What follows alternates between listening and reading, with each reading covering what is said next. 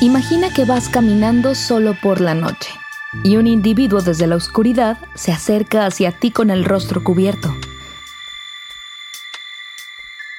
¿Cómo reaccionarías? Seguramente experimentarías algo de miedo y ansiedad. Pero, ¿por qué? No conoces a esta persona, ni sus intenciones. ¿Te sentirías diferente si fuera una abuela o una persona atractiva caminando hacia ti desde la oscuridad?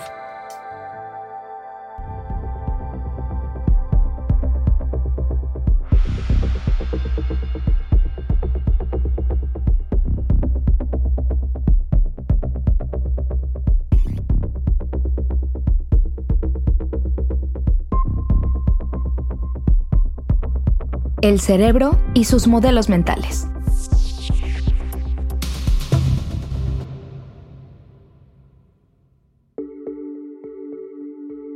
Nuestros cerebros evolucionaron para tomar decisiones rápidas y eficaces en momentos críticos.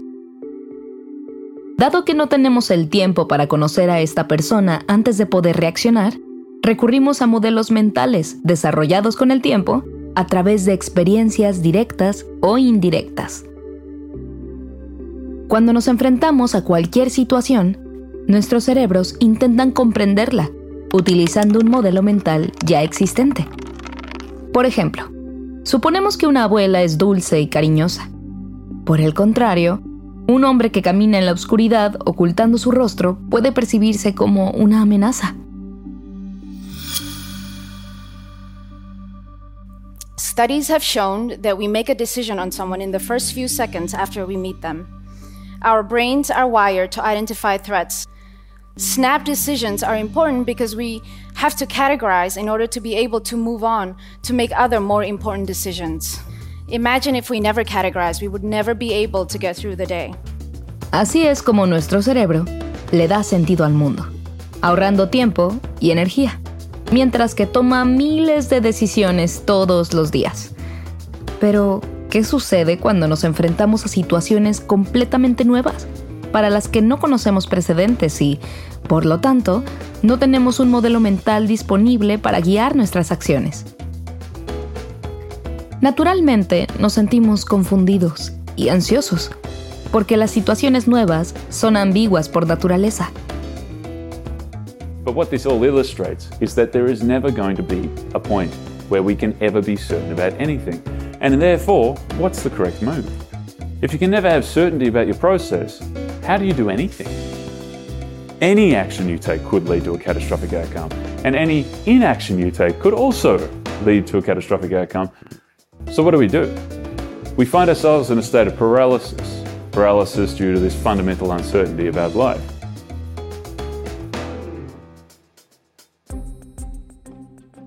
Lo mismo sucede en nuestro trabajo todos los días.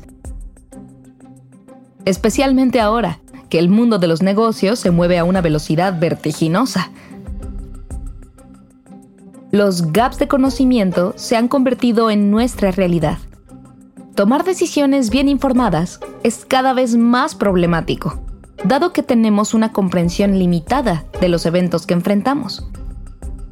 Además, a medida que aumenta la complejidad, los errores y los problemas se vuelven más difíciles de predecir.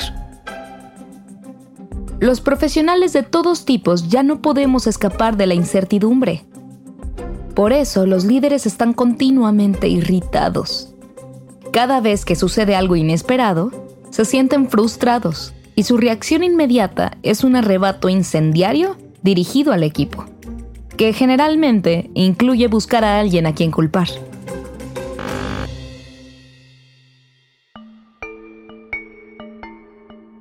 En realidad, nadie odia el cambio per se. Lo que odiamos es la ambigüedad. Nos sentimos incómodos con la sensación de no saber, no con la idea del cambio en sí. Entonces, ¿qué significa ambigüedad? La ambigüedad surge cuando no entendemos la naturaleza de una situación. Cuando la información no es confiable, los objetivos no son claros y aparecen contradicciones o paradojas No podemos entender la relación entre causa y efecto porque tenemos un conocimiento imperfecto.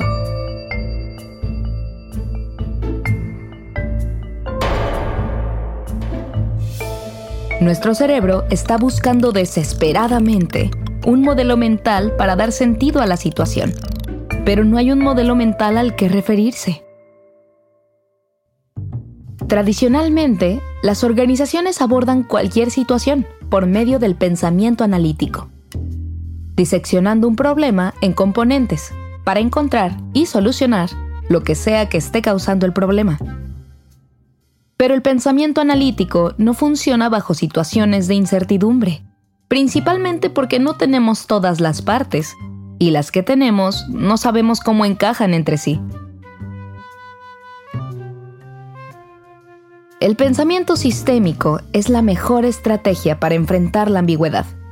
Consiste en reunir tantas piezas de información como podamos, tratar de entender las relaciones entre ellas y descubrir lo que forman una vez que las ponemos en el orden correcto. Pero para hacer esto con éxito, tenemos que ser más tolerantes con la complejidad y la ambigüedad.